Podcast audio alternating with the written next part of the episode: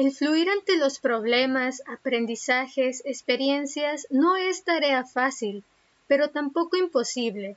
Soy Claudia Aguilar, psicóloga, y estoy convencida que algo increíble que tenemos en la vida es regalarnos un tiempo para conectar con uno mismo y con los demás, para fluir, cambiar, evolucionar y crecer. Espero este sea nuestro espacio para lograrlo juntos. Y a fluir, carajo.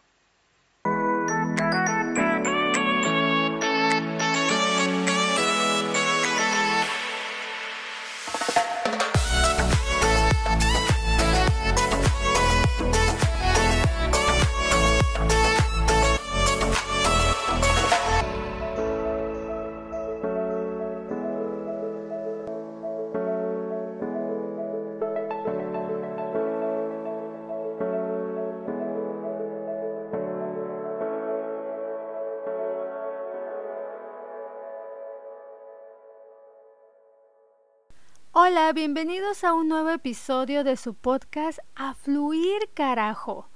Hoy quiero compartir con ustedes sobre una reflexión que he realizado desde hace tiempo y que va muy de la mano con los episodios que hemos tenido anteriormente. Inclusive, muchas personas, tanto en la consulta como en la plática cotidiana, me han hecho la siguiente pregunta. ¿Cómo lograr la felicidad? Y justamente esta fue la pregunta que me hizo reflexionar. Pero primero que nada, ¿qué es la felicidad? Si buscamos en Internet o en un libro, encontraremos en la mayoría de las definiciones que la felicidad es un estado del ánimo que supone una satisfacción. Y si ponemos atención a este término, la felicidad entonces va a ser muy subjetiva ya que tal vez lo que para mí es felicidad, para algunos de ustedes no tiene nada que ver, y viceversa. Así como el hecho de que para lograr la felicidad para mí es alcanzar ciertas metas u objetivos, y para los demás puede ser algo totalmente distinto. En muchas ocasiones he escuchado a personas que dicen que van a ser felices cuando logren tener dinero, cuando compren una casa, cuando termine su carrera universitaria o tengan el trabajo de sus sueños, y así podría seguir mencionando algunas de las frases que en muchísimas ocasiones llegamos a decir o de objetivos que creemos que nos harán lograr esa felicidad. Sin embargo, si nos ponemos a pensar que nuestra felicidad se va a dar solo al conseguir algo de lo anterior, nos estaríamos realmente limitando. Porque imagínense que sucediera y que cuando logremos eso, realmente ya estaríamos felices. ¿Por qué limitarnos de esa forma? Probablemente al conseguirlo, después vamos a decir, ok, tal vez ocupo otra cosa más o lograr algo más para realmente sentirme feliz, y así sucesivamente. ¿A poco no les ha pasado algo similar? Que al conseguir o lograr eso que creíamos que nos daría la felicidad, no lo hace por completo. Y entonces creemos que ocupamos algo más y no disfrutamos totalmente lo que se presenta o tenemos. Justamente nos llega a suceder esto, por pensar que cuando solo al tener a alguien a nuestro lado conseguir algo o llegar a una meta específica y de esa forma obtener la felicidad, llegar a ese punto y el darnos cuenta que no nos sentimos totalmente felices y buscamos querer algo más.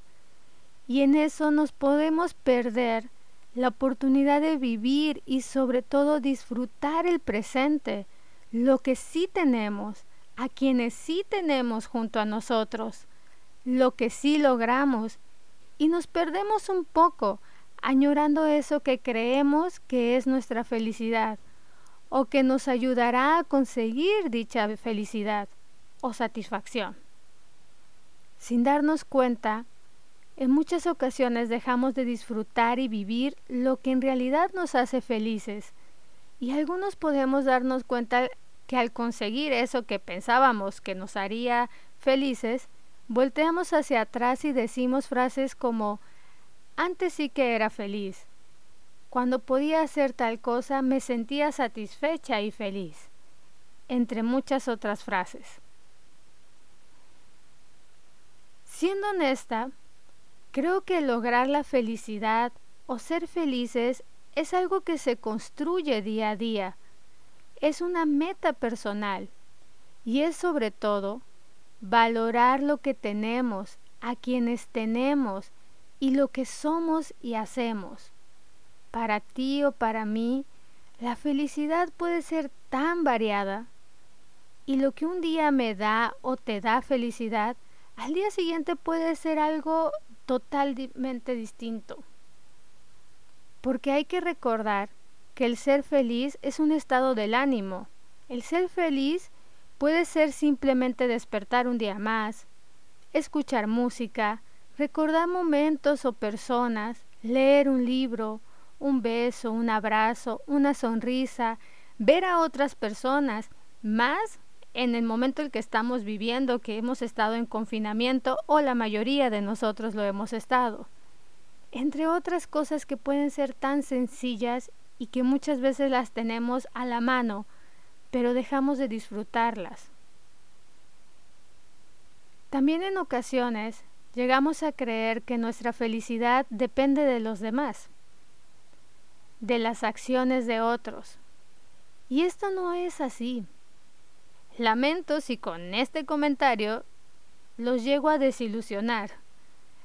Pero si nosotros creemos que la felicidad depende de otros, sería un acto de querer responsabilizar a los demás sobre mi estado de ánimo y mi satisfacción.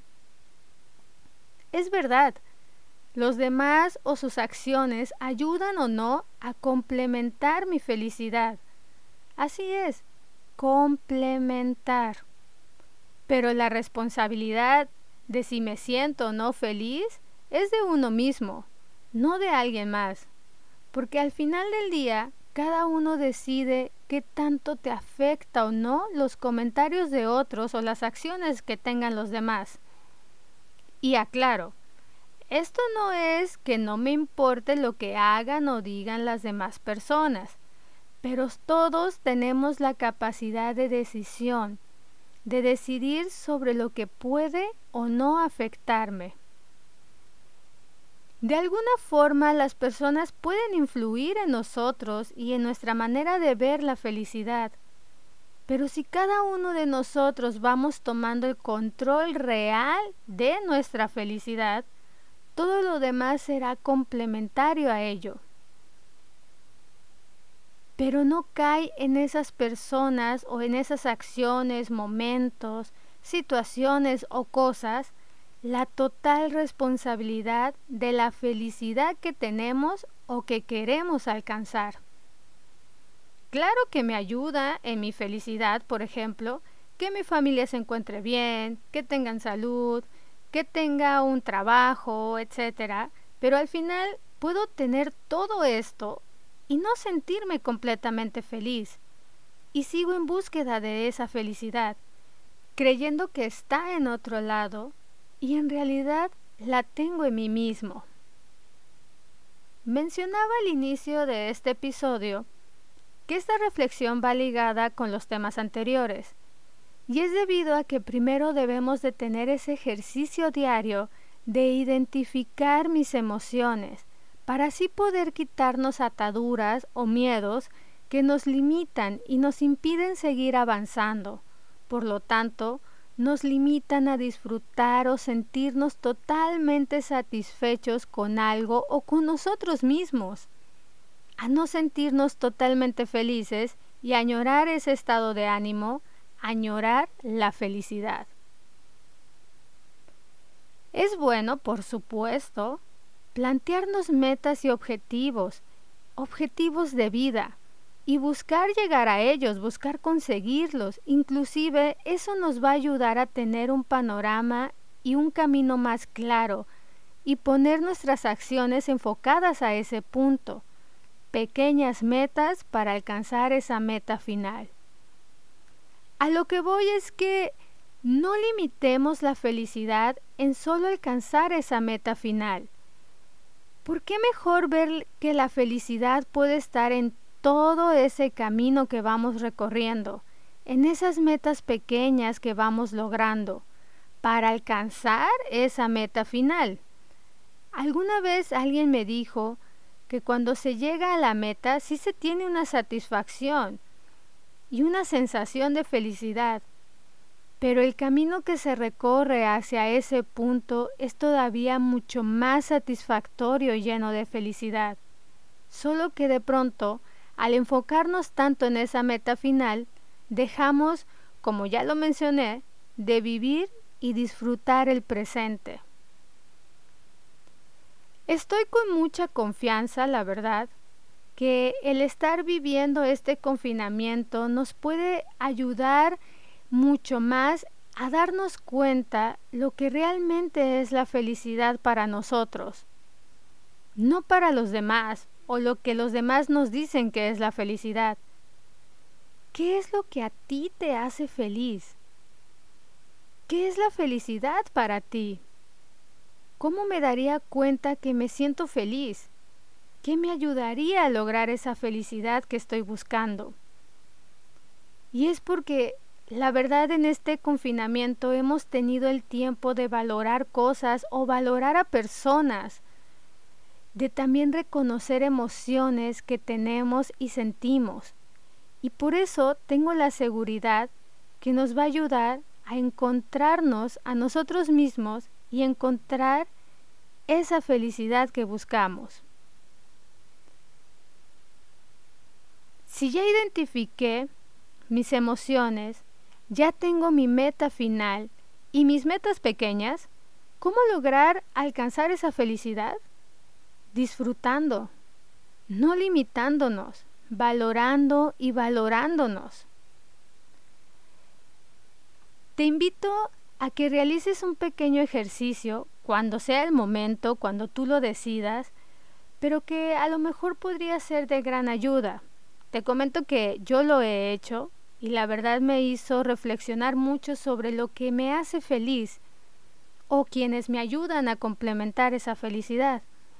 Y ese ejercicio consiste en escribir en una libreta, en una hoja, donde tú gustes, las 100 cosas que te hacen feliz. Y aquí no importa lo que nos haga felices. Puede ser lo más mínimo o simple que te puedas imaginar, pero que para ti genera un estado de ánimo de satisfacción, de felicidad. Las 100 cosas. Expresa esas 100 cosas o momentos que te ayuden a sentirte feliz.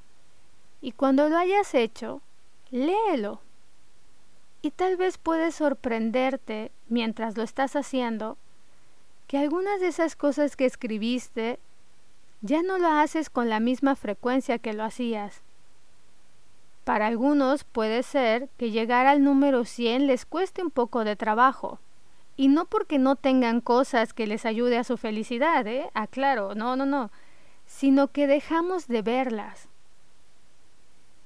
Ojalá se den esa oportunidad de hacer este pequeño ejercicio porque nos ayuda a reencontrarnos con lo que nos hace o ayuda a sentirnos mucho más felices. La felicidad está en cada uno de nosotros. Así como los demás contribuyen de alguna manera en nuestra felicidad, nosotros hacemos exactamente lo mismo hacia ellos. Pero no olvides, todos podemos llegar a ese punto de satisfacción. Todos podemos tener esos momentos de felicidad sin dejar de pensar en lograr esas metas y objetivos de vida. Disfruta cada momento, cada día, cada persona. Sigamos juntos aprendiendo a ser felices y sobre todo, a fluir carajo.